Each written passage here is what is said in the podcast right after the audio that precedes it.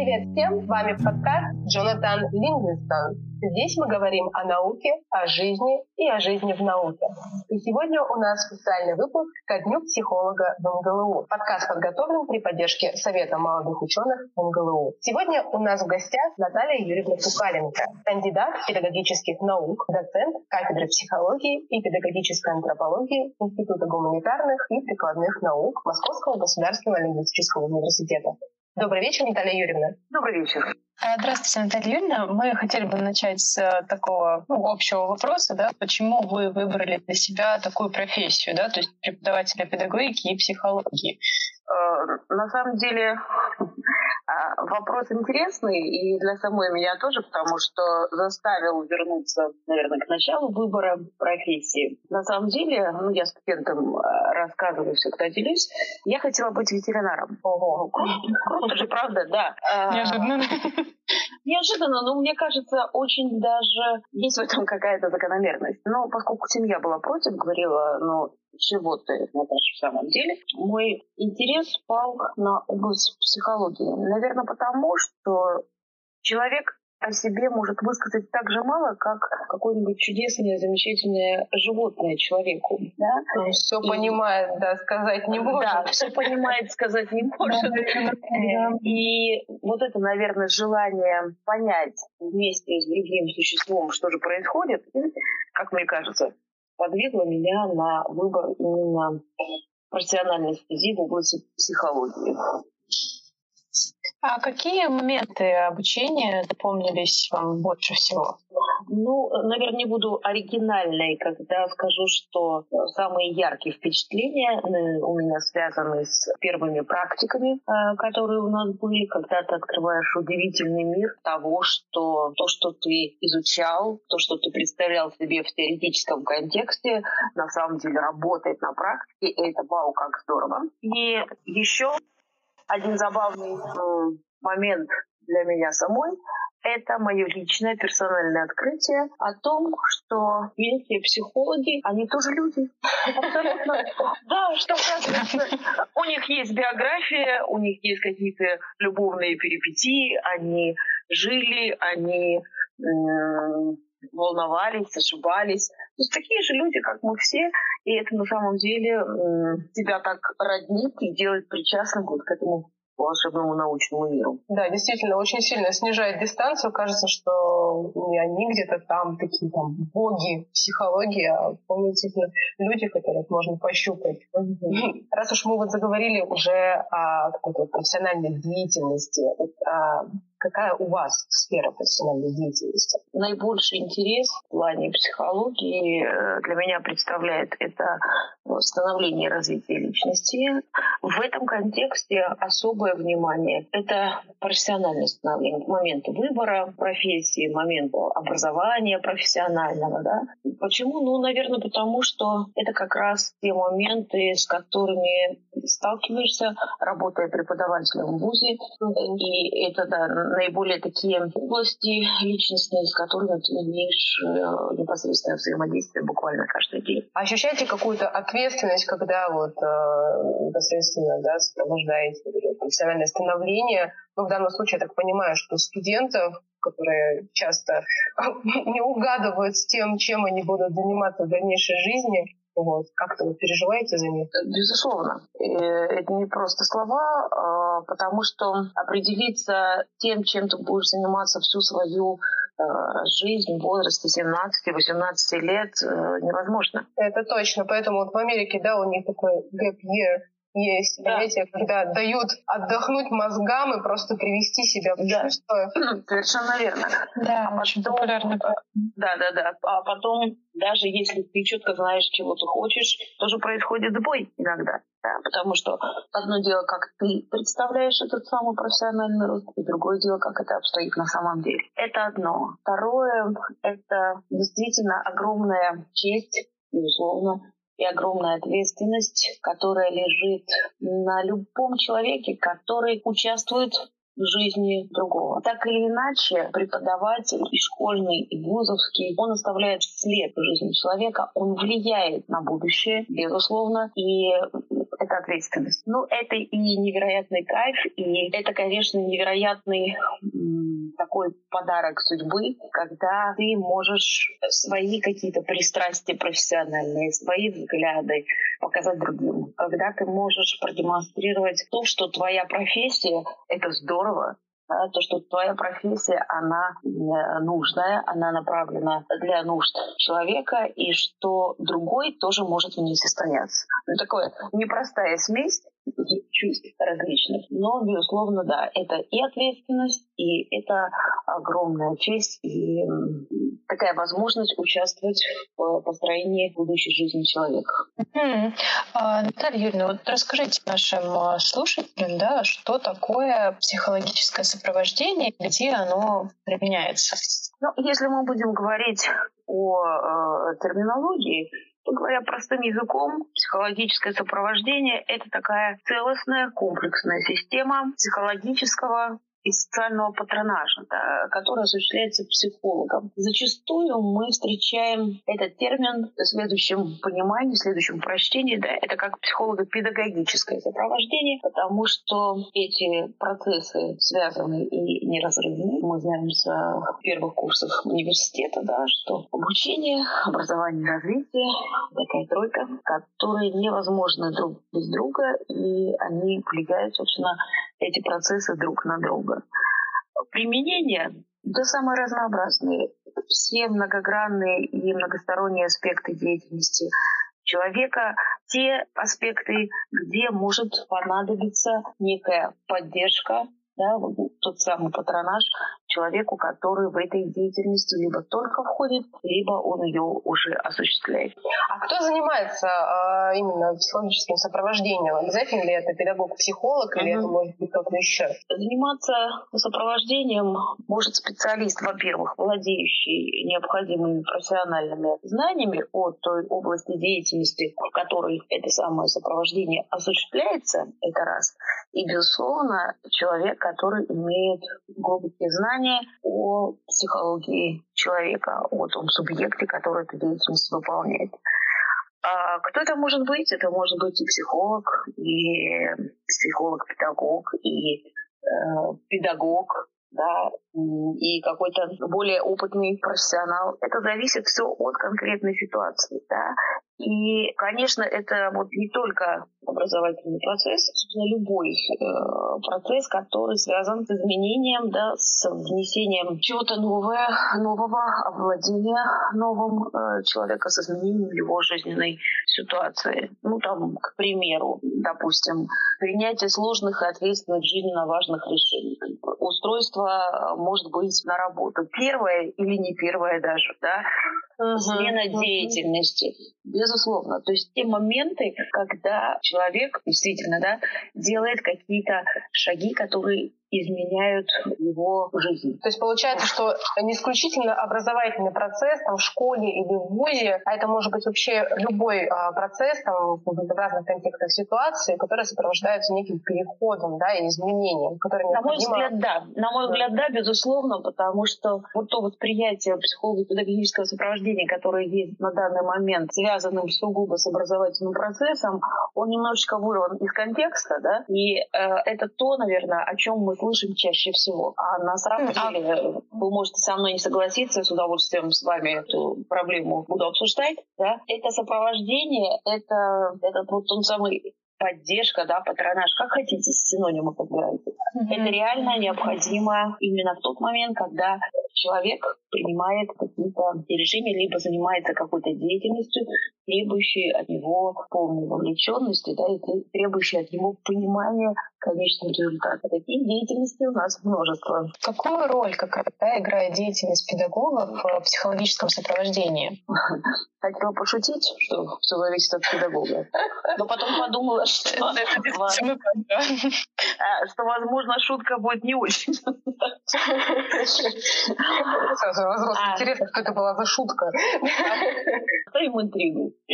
А роль, она очень простая, очень сложная. Быть рядом, обеспечивать ресурсную какую-то помощь, быть э, неким ориентиром да, важных ключевых моментов и э, быть готовым помочь. Mm-hmm. Иногда эта помощь даже не только в том, чтобы выслушать, погладить по головке и посочувствовать. Нет. Иногда эта помощь просто в том, что человек знает, что есть другой человек, которому не все равно, как проходит твоя жизнь в плане обучения, или как проходит твоя жизнь в плане овладения какой-то деятельностью, или как проходит твоя жизнь в плане построения твоей собственной семьи. То есть Скорее какое-то да, искреннее внимание такое. Совершенно участие. верно. Да, да. И получается, когда мы тогда сейчас вас спросим, а какие личностные качества, которые позволяют стать хорошим педагогом-психологом, должны быть у человека? Ну, ответ вытекает из того, о чем мы с вами говорили. Это безусловный интерес к человеку. Это умение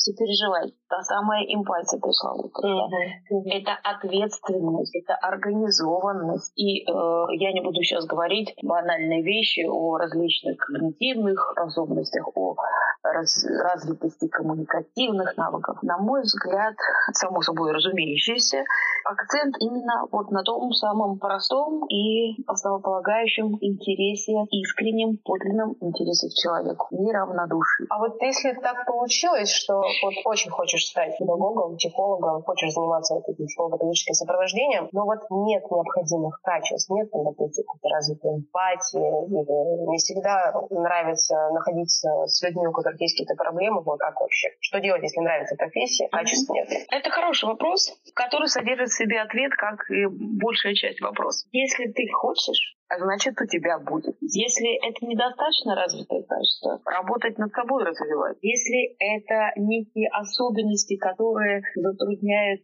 межличностное взаимодействие непосредственно, что психология — потрясающая наука, которая позволяет реализоваться любой личности внутри. Потому как мы знаем, что есть у нас и психолог-исследователь, угу. и теоретические какие-либо изыскания. Пожалуйста, занимайтесь этим. Если есть желание реализовать себя, мы сейчас говорим как психолог, как педагог-психолог. Всегда можно. Абсолютно, я в этом уверена.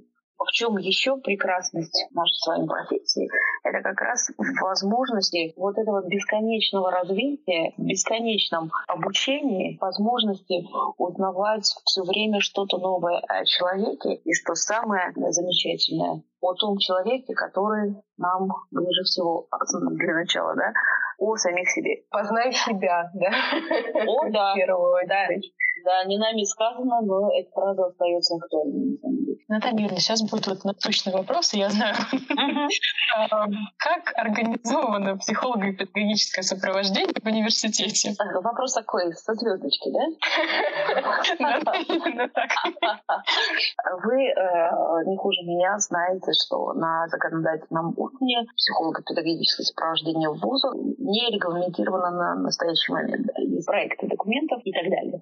Но мы же с вами люди умные, прекрасно понимаем. Одно дело регламентация документов, другое дело, как это делать на практике. И вот то самое взаимодействие между студентами друг другом, между студентами и преподавателями, да, оно, в принципе, и выстраивает систему, вот эту целостную систему взаимоотношений и проявляет себя как в вещах формальных, таких там, как кураторство, да, таких как там, взаимодействие с сотрудниками дирекции, э, э, деятельность студенческих различных объединений, да, непосредственно взаимодействие с педагогами и на уровне повседневных контактов. Поэтому, отвечая на ваш вопрос со звездочкой,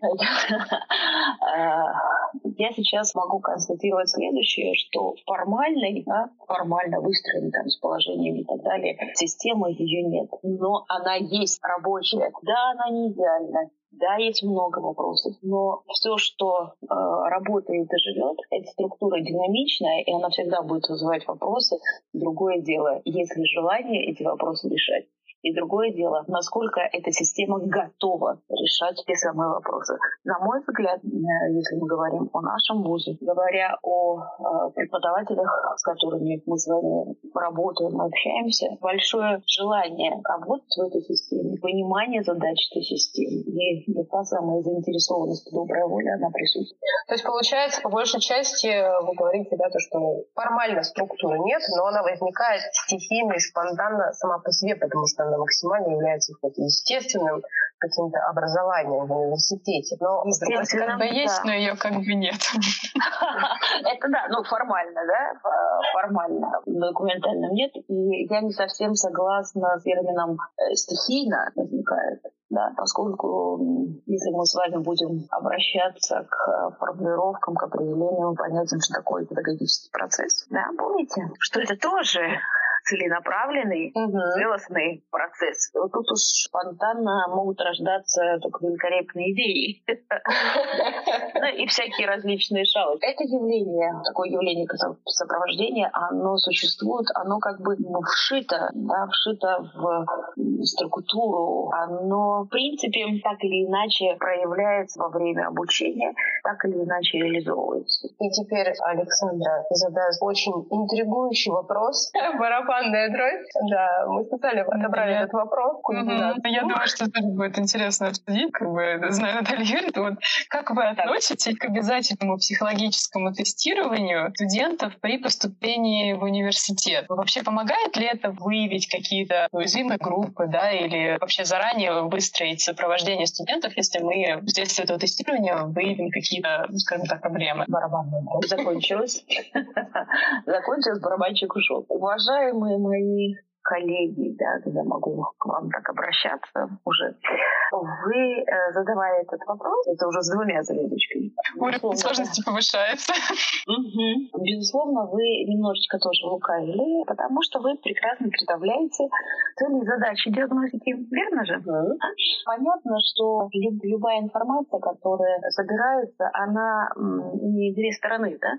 Она может быть абсолютно бесполезной, даже три. Она может быть вредной, направленной против кого-либо, вне интересов кого-либо, и она может ценной. Поэтому само по себе тестирование — это не хорошо, не плохо, а вот именно обращение с результатами этого тестирования, вот здесь дело другое. Безусловно, если эта информация собирается, систематизируется и используется дальше во благо тех же самых студентов, целью уточнить какие-то моменты, которые касаются там, организационных нюансов, да, личностных нюансов, для того, чтобы именно построить вот ту самую тему сопровождения и немножечко ее подредактировать Вот я не говорю особенности каждого, ну, это пока такая желаемая, конечно, да, э, мечта, но она пока у нас мечта. А вот тем моменты, те особенности студентов, которые мы уже выявили. Поэтому, вот, возвращаясь да, э, к началу, отношусь нейтрально, как к ресурсу. Я считаю, что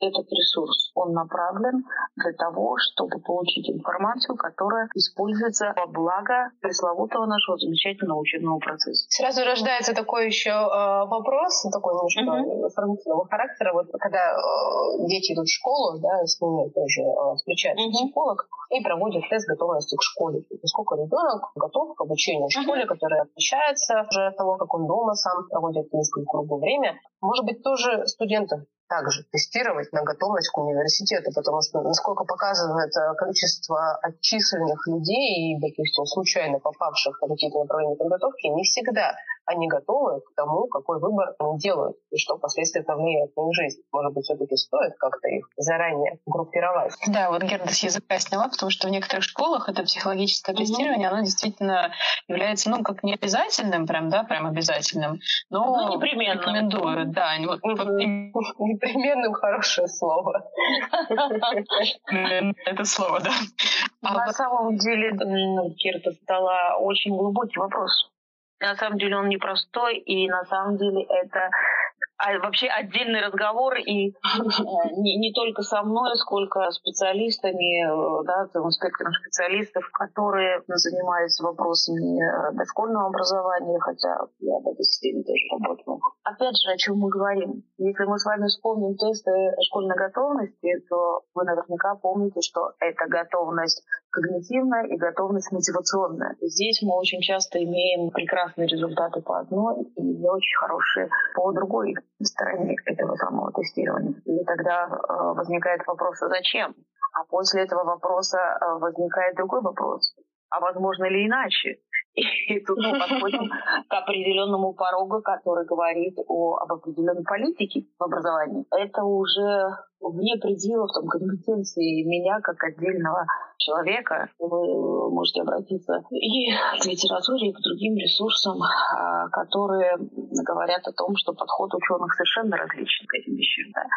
Э, но здесь очень важно понимать баланс. Потому как, говоря о том, что готовность в школе, это у нас, грубо говоря, это двухкомпонентное понятие когнитивности, мотивации, они хотелось бы, чтобы развивались гармонично. Если они не развиваются гармонично, то мы имеем с вами стилетку, который чуть ли не умножает двузначные цифры, да. В уме. В уме, да, абсолютно, причем не ошибается, и в то же время через 10 минут урока прекрасно запускает голову и руки внутрь своей парты, и там происходит важная встреча плюшевого медведя с зайцем соседа по партии, и решаются вот эти вот глобальные вопросы, отсутствие конфет и всего прочего, да?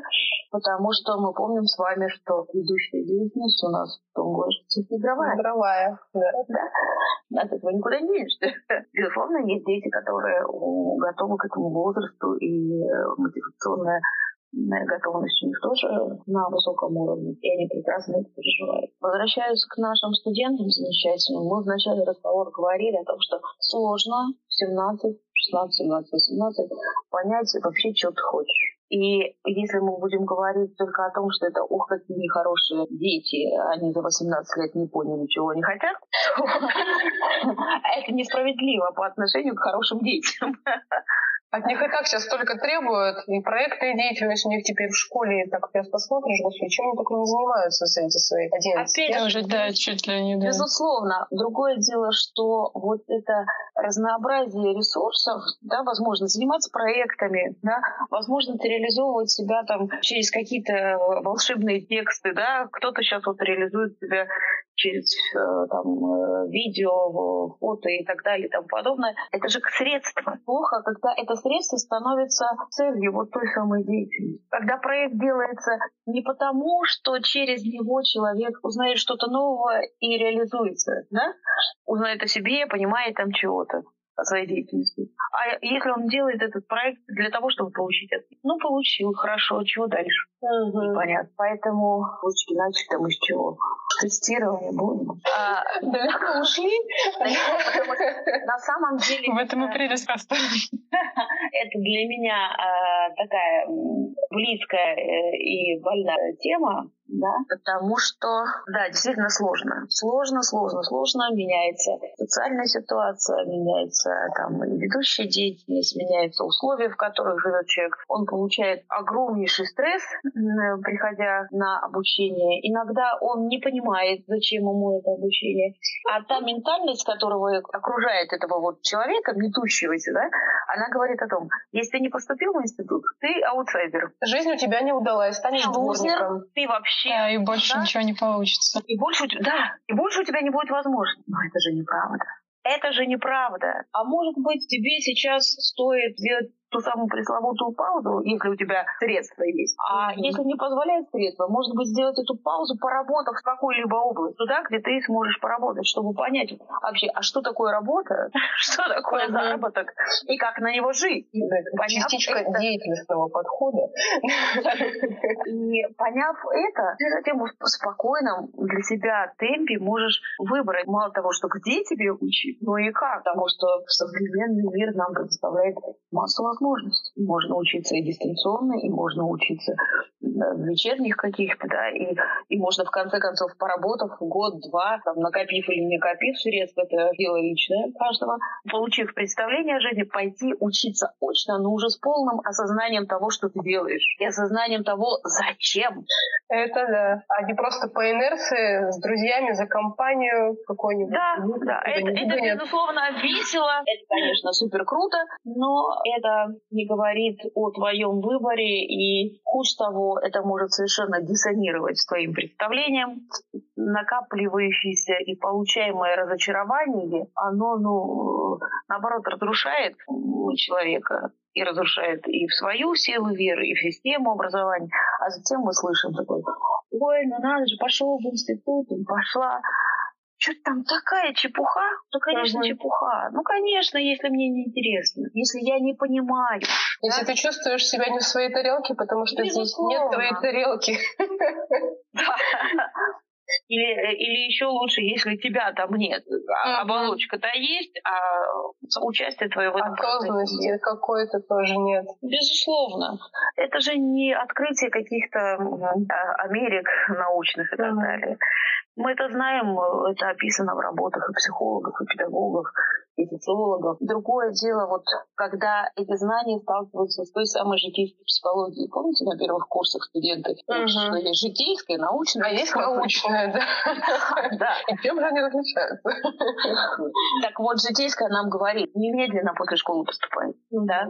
И выбери раз и навсегда. Слушай, ну это же громадный пресс ответственности. Да, некоторые детей, конечно, такой пресс, он просто не просто придавливают, а раздавливают, они потом даже собраться не могут. Они просто по инерции делают, что по скрипту да. написано, как в роботе.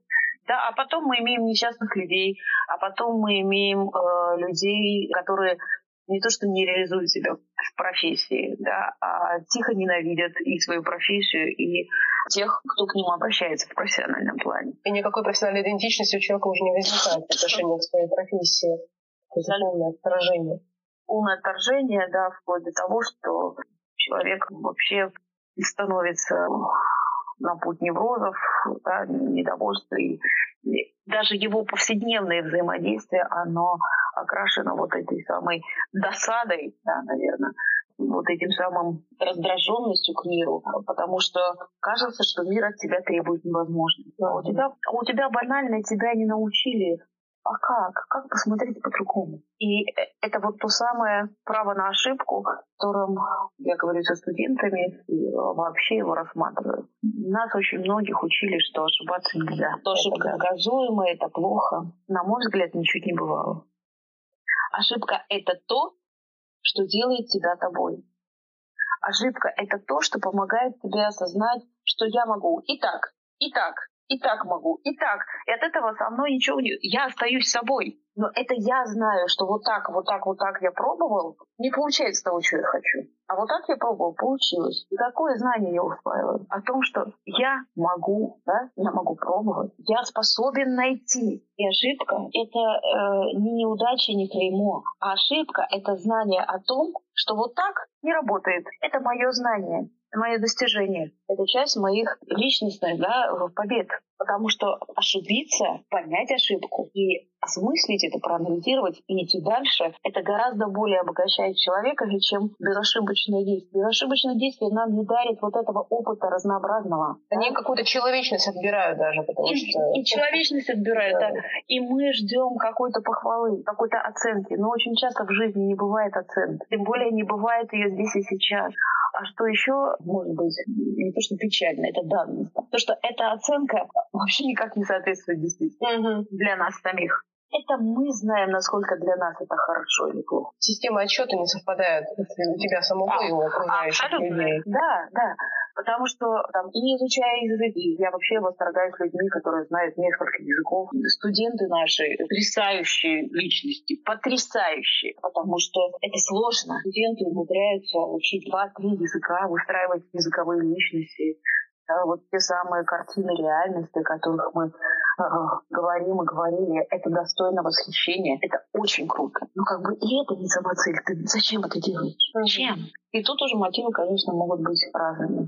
Но вот это право на ошибку, оно у человека неотъемлемо совершенно. И, на мой взгляд, вот системное образование, это как раз-таки вот то самое безопасное время, когда ты можешь ошибаться, и тебе за это ничего не будет. Такой бассейн с этими, с маршмеллоу, с такими зефирками, куда можно падать. Ну, где-то зефирки, где-то не очень, но тем не менее, где ошибка не критична, где есть да, рядом люди, там, преподаватели, которые с интересом отнесутся, но скажут, здорово, крутой опыт, куда мы пришли, помогут увидеть. Мы пришли вот, вот сюда. Это то, чего ты хотел? Ну, не совсем. Тогда мы пойдем по-другому. Давай. Да. Э, это тот период, когда есть много ресурсов и запас, и, и жизнестойкость, uh-huh. и молодость, и э, оптимизм. Да? И вот этот подход, э, как мне кажется, если он будет реализовываться, он подарит больше возможностей, потому что мы боимся ошибиться в школе, да, мы боимся ошибиться в университете, мы боимся ошибиться, выбирая себе друзей, мы боимся ошибиться, выбирая себе партнера по жизни. Страшно. Мне кажется, что каждый раз это все фатальный выбор. И все, это навсегда, и, боже мой, какой кошмар, да, и тут как вроде бы тот, который не ошибался, там, связав свою жизнь с кем-то, думает, боже, смотрит на человека, и думает, это что, пожизненное все? Пожизненное. Это, это может разрушить и самую большую любовь, когда ты понимаешь, что больше ничего для тебя не существует. Ну это же утопия, это же прелесть твоего выбора. Так же и с профессией. Когда ты получаешь, думаешь, что все, больше я ни с кем, ни, никем не смогу быть. Никогда. Правда же. Любая профессия, тем более профессия психолога, нам дарит возможность быть разным, идти за собой и идти в профессии, да, преподавать, консультировать, поработать с детьми, со взрослыми, работать с э, службами социальными, да, проводить исследования. Не проводить исследования, просто обрабатывать результаты каких-то экспериментов. И еще английский язык подключать при этом, при всем, потому что у нас все студенты учат как минимум два иностранных языка. Безусловно, безусловно. Это тот супер-пупер мега-бонус, который имеют наши студенты, это знание языков. Это потрясающий э, такой отличительный момент и э, потрясающая возможность, которая остается человеком на всю жизнь, на всю. Ну, это я а, так кстати... ответила на ваш вопрос. Кстати, возвращаясь вот к теме ошибок, да, я вспоминаю, как мой коллега однажды сказал, что не ошибается тот, кто ничего не делает. Верно, да. Ну и тогда можно ошибиться, вовремя не сделав то или иное. Если вот говорим про ошибки студентов, если возникают какие-то проблемы, они постоянно все такие самые сложные. Ну, живые люди, конечно. конечно, да. А вот с какими конкретными проблемами студент может обратиться к педагогу, психологу в ВУЗе, или просто к психологу, в зависимости, да, кто находится в штате, и какая вообще сфера деятельности такого специалиста в ВУЗе конкретно может быть? Знаете, Герда, на мой взгляд, с любыми, потому что это маркер, это определенный симптом той проблемы, которую человек волнует. Проблема может быть разная от э, там, неумения простроить маршрут к образовательному учреждению до действительно каких-то проблем с освоением материала, проблем с э, установлением межличностной коммуникации и с uh-huh. сокурсниками, и с преподавателями. Секрет, что мы общаемся, да. Мы общаемся. Да, мы общаемся, и что это наша потребностная зона, и это возможность наше как раз развить становление нашего. И здесь вопрос может быть любой. Опять же, возвращаясь к вышесказанному, э, не должно быть боязни неправильного вопроса или ошибки. Лучше задать, на ваш э, взгляд, глупый вопрос и получить ответ и э, понять то, что ну, это не проблема. Или это не такая большая проблема, как кажется. Тебе может казаться проблемой то, что проблема не является. Наш мозг уникальный. Ему э, не нужно иметь никаких внешних подкреплений к тому, чтобы продуцировать свою вот ту самую э, когнитивную продукцию. Ну, вспомните различные галлюцинации, например, да? Uh-huh, uh-huh. Или людей замечательных, которые который видит там э, белочек, человечков и так далее. Мозг не получает этих импульсов извне, да? Да, он сам их продуцирует. И попробуйте убедить этих людей, что э, эта белочка-то не пришла. Здесь она прекрасная и пушистая, да? Если мы немножечко повернем в сторону, не граничащие с, с какими-то патологиями, давайте с вами вспомним нашу последнюю поездку на море. Помнили? Да. Как, как оно шумит, да, как тепло, как песочек щекочет нам пяточки, как пахнет море. А сейчас вам щекочет пяточки песочек? Сомневаюсь. Конкретно сейчас нет. Да? А ощущение есть. Да, это как вот помню, у нас в детском саду было такое упражнение с психологом. Мы представляли, как солнышко светит на коже, mm-hmm. и реально ощущали вот это. Mm-hmm. Да, поэтому я к чему говорю? О том, что наш замечательный мозг — это супер идея природы, которая нам подарила. Он самодостаточен. И та проблема, которая нам кажется проблемой, не всегда проблема есть. Mm-hmm. Мы настроили там себе чего, да? Э, все решили за всех и сидим, упиваемся там своим счастьем или несчастьем. Это тоже не, не, очень хорошая ситуация, поскольку, опять же, обращаясь к знаниям студентов, отражение все-таки реальности нас интересует, правда? Да, адекватное отражение. Но вот этим можно тут уже поспорить по поводу адекватности и так далее. Но, тем не менее, отражение той самой реальности, которая есть, которая актуальна для большинства, так скажем. Вот, кстати, да, студенты часто в наше непростое время жалуются, что они вот не могут ничего успеть.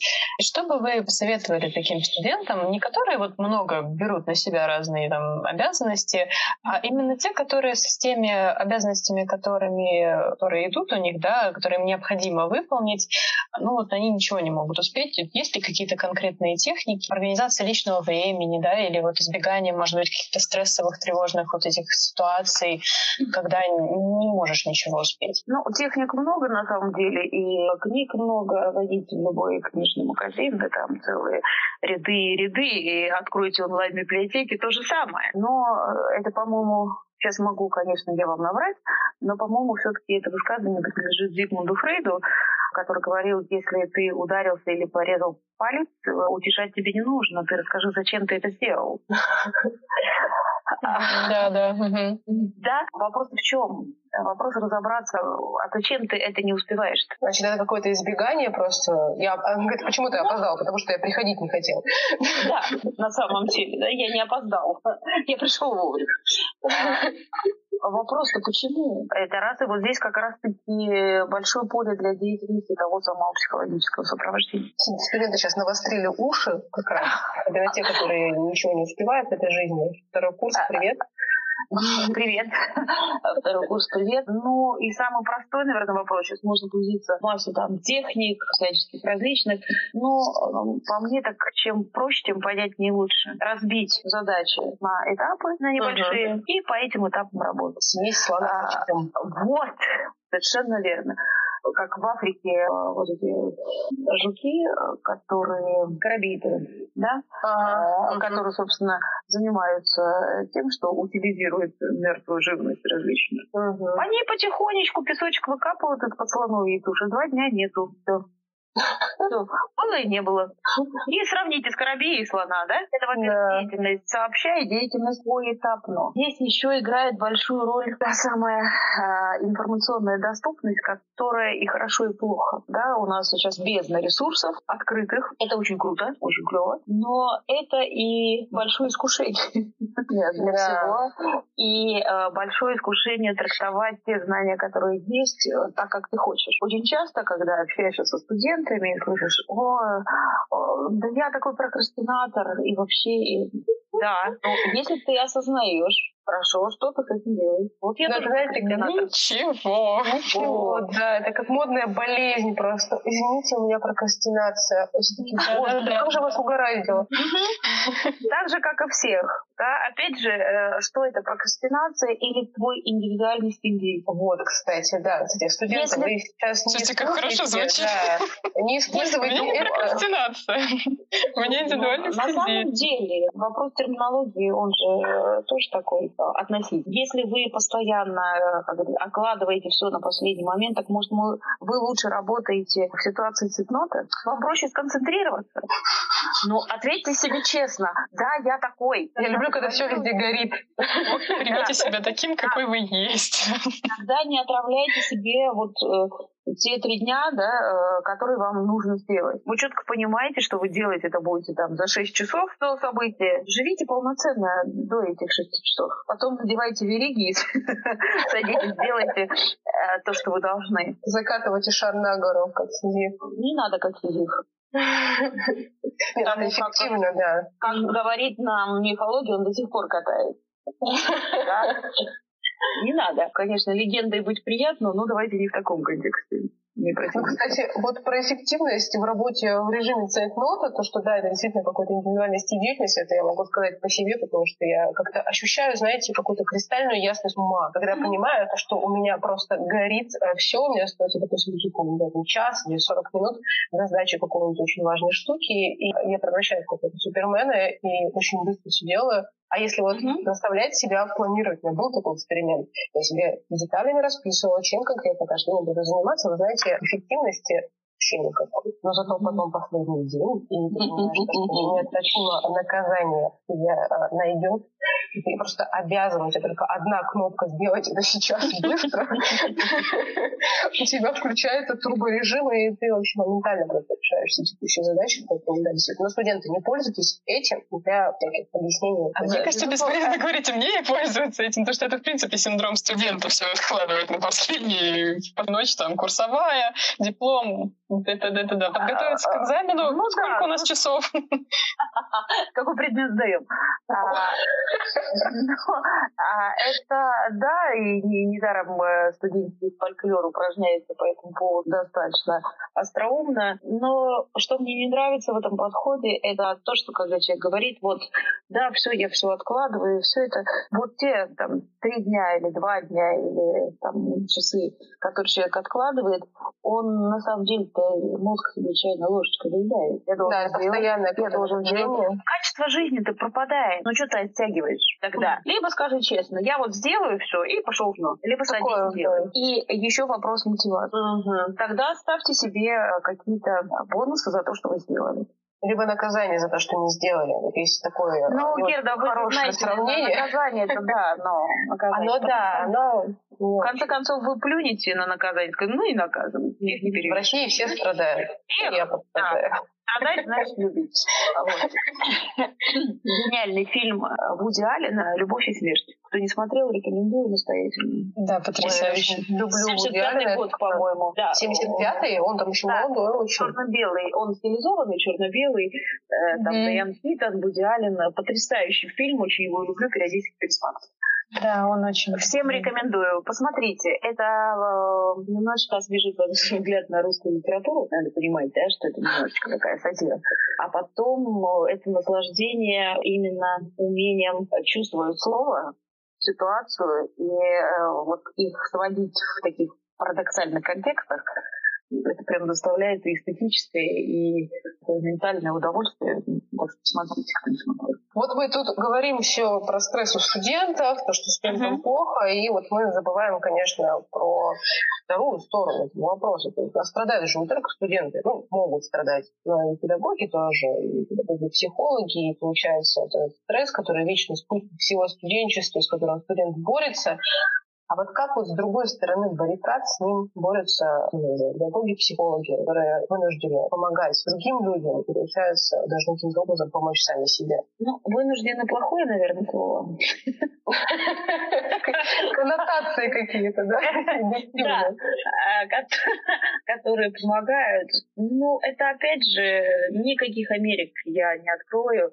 Э, это опять же умение переключаться с профессии на обычную жизнь. Когда ты умеешь э, разделять веру, это раз. Другое осознание того, что э, ты действительно ответственно и честно делаешь свою работу. Это тоже снимает ту самую напряженность. Это работа в ситуации понятной и предсказуемой. Это я сейчас говорю... чтобы была, да? Да, это я сейчас говорю не о текущем времени.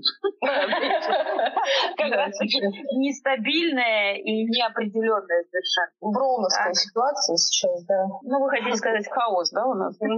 Повышаем энтропию. Да, до невозможности, до критической отметки. Вот. Здесь все просто. Вот эта самая переключаемость, наличие интересов, которые там, для меня, вот лично для меня, да, для Натальи Юренко, для Наташи, куда я могу переключиться и быть самой собой. Возможность общаться с интересными людьми, неважно как, посредством кино. Вот захотели, включили «Любовь и смерть», с, с Вуди Алленом пообщались, приобщились, прям вот супер. А ничего не хотите, но открыли там э, другую страничку в интернете и посмотрели первую пилу и удивились, как она вот таким маленьким бюджетом совершенно психологический фильм. Говорят, один из самых лучших, это первая часть. Да.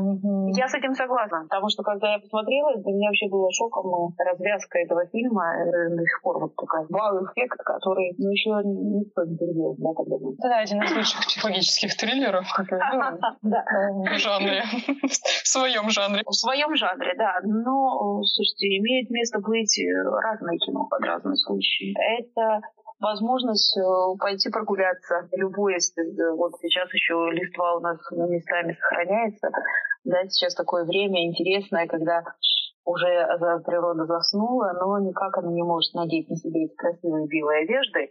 Все пытается, mm-hmm. но пока портниха не очень хороша, слетают. Э, да, вот в то время, когда еще есть яркие листья, эти, ощутить вот это состояние природное тишины, покоя и ожидания. Причем ожидание безусловное, ожидание того, что будет дальше светлое и хорошее. Совершенно уверенное такое ожидание. То, чего нам подчас не хватает. Кстати, и... да, мы же точно знаем, что будет после осени. Безусловно. Представляете, как все здорово в природе устроено, да? Вот вам стабильность, вам а, определенность и последовательность, которая есть. И возможность и способность э, уделить время самому себе, побыть самим собой. Вот просто самим собой. Без никого, только с собой, главным человеком в вашей жизни. Потому что пока не будет ничего у вас, э, у вас любви с собой не случится, у вас не случится любви с миром. Никогда. Как это? Быть самим собой, да, это очень важное качество в эпоху, в нашу эпоху цифровизации. Как вы относитесь к цифровизации образования? Вот вы нарочно мне, да, вопросов со звездочками набрали, заманили меня вопросами ваша должность, собственно. Усыпили внимание, а потом... Потом разбудили, как декабристы. Лисевского. Так вот, как я отношусь? А относиться можно как угодно, это данность.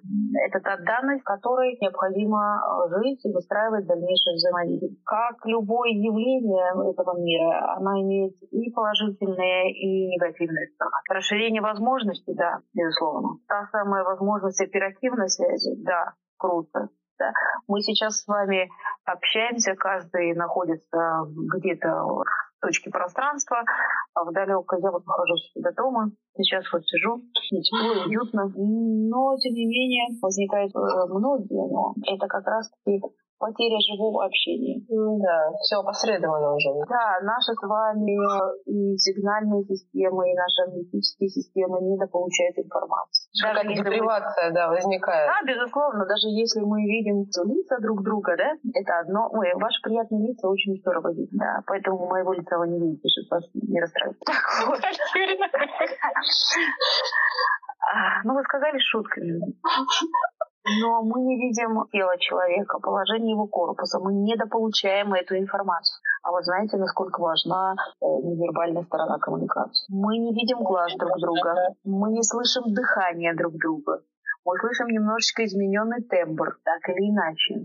Угу. И это создает определенную сложность и, и восстановление дальнейших контактов и так далее. Я вот просто смотрю на то качество взаимодействия, которое у нас есть там, через онлайн со студентами, с которыми мы давно знакомы и имеем радость общаться, да, со студентами, там, первокурсниками. Ой, им бедолаге вообще не повезло. Это вообще, да. Им, им не повезло. Хорошо, что у нас было хотя бы там полтора месяца для ага. того, чтобы познакомиться. А так, слушайте, ну это жуткая вещь. Какая-то тетка тебе что-то там спрашивает, ты должен отвечать. Вообще непонятные какие-то люди еще на тебя смотрят, с которыми ты толком не знаком. Страшное дело. А вдруг Тренерам сейчас говорят, что да, онлайн, онлайн-обучение все больше напоминает спиритический сеанс. Там, Гена, а, да? ты меня слышишь? Ты с нами? Да, только блюдечко не двигается. Здесь, ну как э, отношусь? Нормально отношусь, если не абсолютизировать этот ресурс. Да, имеет место быть. Как способ, да, круто. Как способ какого-то решения оперативного какого-то, да. Как возможность, да. Слушайте, мы получаем доступ там к лекциям ведущих университетов. Да, круто. Кстати. Вау! Да вообще. А сколько да? людей прошли до конца вообще? Все то, что они планировали на локдаун. Этого это другой вопрос. Это не про цифровизацию.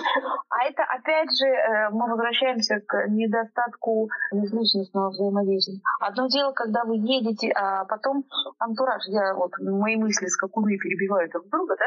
Когда вы приходите в учебную аудиторию в качестве ученика, обучающегося, как угодно назовите, и взаимодействуете там с преподавателем, со своими сокурсниками. Другое дело, когда вы сидите в махровом халате, тапочках с шубками, прекрасно, да, с чашечкой чая и плиткой любимого шоколада, и общаетесь. Разницу чувствуете? Одно дело, я занимаюсь важным делом, а другое, ну так мне тут от чая оторвали. Угу. Расфокусировка какая-то происходит уже. Абсолютная.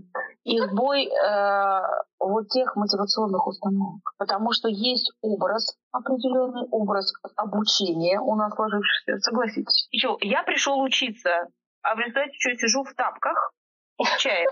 Не, ну зато нет обязательной формы, допустим. Сразу такой небольшой рефрейминг.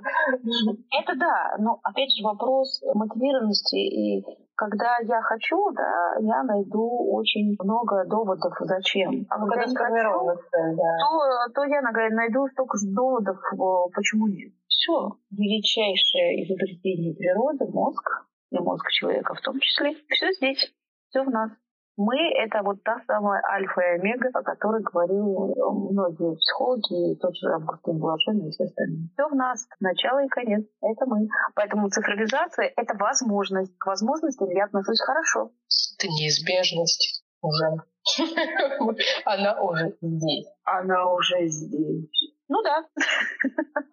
Как-то так. Ответила, нет? Именно в рамках э, психолого-педагогического сопровождения. Вот э, цифровизация в рамках психолого-педагогического сопровождения. Как вот к этому тоже относитесь? Есть какие-то новые проблемы? Понятно, что в образовании, да, в рамках сопровождения. В рамках сопровождения это новая возможность.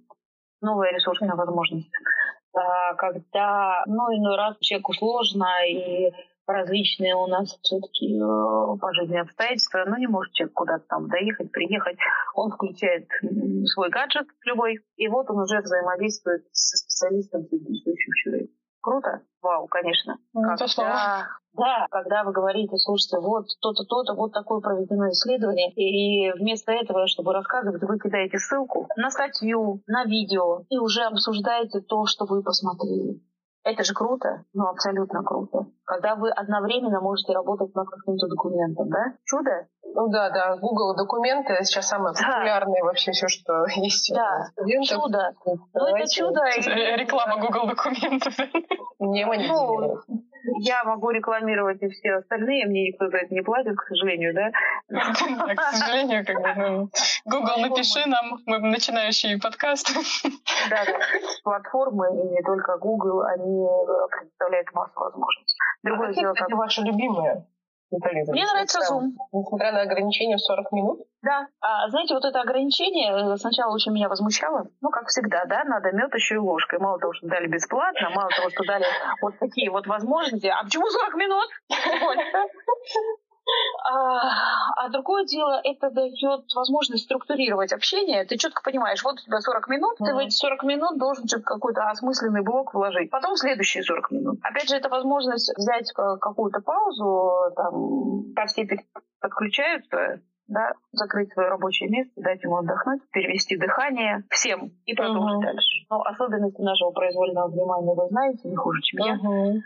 Вот, поэтому вот то самое подключение, переключение, оно дает такой немножечко вдох-выдох. Похоже немножко на такую урочную систему. Да, там, да, минут. да, да. Слушайте, но, да, но не всегда больше значит лучше. Это определенно, да. Взаимосвязь количества вот. и качества. Да. А, ну, меня устраивает. Я себе вот нашла такой подход, как я для себя оформила, объяснила. Мне нравится. Это помогает мне организовываться и следить за временем. А вот если вот мы сейчас заговорили, да, о всяких цифровых новшествах, которые добровольно принудительно сейчас у нас, увы или ура, находятся в жизни, работа педагога-психолога, особенно те, которые сейчас в настоящее время находятся в периоде там, в стадии обучения, они вот по-другому будут вообще работать а вот что изменится вообще в работе тех людей, которые только сейчас учатся на педагога-психолога? Как вы себе это представляете? Ого, вот это вопрос. Если бы я знала этот ответ, я бы уже вот не с вами разговаривала, а писала бы циркуляр какой-нибудь, что вот работаем так три года. Я не знаю, что, но определенно изменится. Определенно. Но что меня немножечко примеряет с этой действительностью, это что эти изменения, они все-таки идут в определенной доле постепенно. Это не прям вот как раз, все, через минуту мы вот так. Нет. Наверное, изменит понимание того самого межличностного взаимодействия, наверное, изменится отношение ко времени другое, mm-hmm. особенно в мегаполисах, когда можно было сказать, ой-ой-ой, а я тут вот опоздал, ха-ха-ха, извините, пробки. Не работает, да, мы уже можем выходить на взаимодействие с любой точки в четко заданное время. Да. А как а, ну, не работает? Да, это самое распространенное. Ну, Герда, ну что, зачем давать эти подсказки? Прекрасно люди знают об этом. У меня недавно на паре опоздал ученик тоже, ну, смысле студент, он сказал, что простите, пожалуйста, я гладил кота. Я его простила. Мило, боже, как это мило ну, уже меняется, потому что студенты, входя там в учебный процесс, общаясь, да, они привлекают и всю свою семью тут же. Ну, я лично знакома уже с котами, Это да, да. с собаками, с котами, и студенты знакомы с моей кошкой. Да, потому что и, и, им никак животным не попишешь, что нельзя ходить по клавиатуре и мимо экрана тогда, когда э, я веду занятия, да, э, она тоже хочет участвовать. Да, подключаются родители с вопросами, что ты делаешь. А, ой-ой, извините, заглядывая в камеру. Извините, извините, продолжай. Значит, это же получается уже второе высшее, да? Да. Ну и, наверное, в рабочем тоже так будет в, работе, да, какую-то нишу займут онлайн встречи определенные, да, может быть, это будут какие-то профессиональные взаимодействия между коллегами, вполне себе, чтобы там не тратить время на куда-то поездку для того, чтобы собраться, решить какой-то текущий вопрос. Но, на мой взгляд, онлайн не заменит живого человеческого общения. Определенно с этим согласна. Ну, по крайней мере, я на это надеюсь, пока я жива. Мне не хотелось. Я хочу видеть людей, я хочу слышать их, слышать, как они дышат, видеть, как у, у них меняется взгляд, мимика, да, как они реагируют на меня, как я реагирую на них. Не знаю, делиться яблоками, улыбаться друг другу. Это очень-очень здорово. Ну, собственно, мне хотелось бы, чтобы это осталось в нашей жизни. Да, хочется как-то ощущать присутствие живого человека рядом, а не просто да, да, телефон. Да, тем более в нашей профессии непосредственно. Mm. Ну и, наверное, последний вопрос, да, мы вот хотели вас спросить, какие три книги вы могли рекомендовать к обязательному прочтению для студентов, психологов, педагогов, психологов, ну, вообще для студентов? Если начать с классика, уж э, имя Фрейда у всех на устах. Но поскольку у всех на устах, значит, введение mm-hmm. в психоанализ обязательно. Для того, чтобы хотя бы постараться понять тот подход, которым руководствовался Фрейд, и все-таки он перевернул представление человеческой психики. Потом мне бы хотелось выделить книгу «Скажи жизни да» Виктора Франкла. Вы знаете о его судьбе она поможет тоже посмотреть на свою жизнь какой-то стороны и узнать о человеке с разных сторон. Ну и современником это, наверное, Ирвин Ялом или Елом. Тут в разных транскрипциях по-разному. Дар психотерапии. Она будет полезна для тех, кто интересуется, кто хочет работать в этой области. Ну вот если говорить об этих трех. А так, безусловно, их без наши отечественные, да, и, и книга Хорния о неврозах, и вот из последних, да, ну, множество, множество. Читайте. Читайте в любом формате. В бумажном, в электронном, в каком вам удобно. Читайте. Это тренирует мозг, это обогащает нас, это озадачивает нас, это вызывает эмоции согласие, несогласие, иногда даже возмущение. Да? Некоторые книги, вот у меня есть путешествия, э, не то что сжечь, а просто они стоят себе на полочке, больше я к ним не подхожу. Но они были, они э, свою роль сыграли. Вот, наверное, вот это. Наталья, спасибо вам огромное. Ну, спасибо вам. Я еще вклинусь в самом конце, но мне дико интересно. Вот мы сегодня очень много говорили и о работе педагога-психолога, и педагога, и просто психолога, и просто хорошего человека, который всегда находится рядом, поддержит. И нас слушают сейчас студенты Наталья Какой совет вы можете им дать, который прямо взбодрит их, подарит надежду, и они почувствуют, что вот вы рядом. Воодушевление. Я рядом, правда. Обращайтесь. Ну, наверное, я надеюсь, немного найдется людей, которые там скажут, не слышала. Вы — это тот самый главный ресурс и подарок, который есть у вас в жизни. Вы — это то, на что должно быть направлено сначала. Это, знаете, как в самолете. Обеспечьте маской сначала себя, а потом ребенка. Так вот, для того, чтобы полноценно и насыщенно жить этой жизнью, вот сначала позаботьтесь о себе, в хорошем смысле слова, а потом обо всех остальных. Это, знаете, э, вот к высказыванию Юнга у него такая фраза была «Я не то, что со мной случилось, я то, чем я решил стать». Всегда есть выбор. Да, выбирайте. И выбирайте в свою пользу. Но будьте готовы нести ответственность за выбор. Вот про это часто забывают. Да? возможность, но ответственность. Не только возможность, но и ответственность. Поверьте, вокруг вас люди, которые заинтересованы в том, чтобы вы были успешны. И этих людей много. Начиная от вас самих, продолжая вашими родителями, продолжая вашими педагогами. Потому что любой педагог хочет, чтобы ученик состоялся. Поверьте, и иной раз где-то там суровый взгляд и все остальное, это именно из-за того, что педагог видит в вас огромный потенциал, который у вас там волочится где-то из, из ноутбука, да?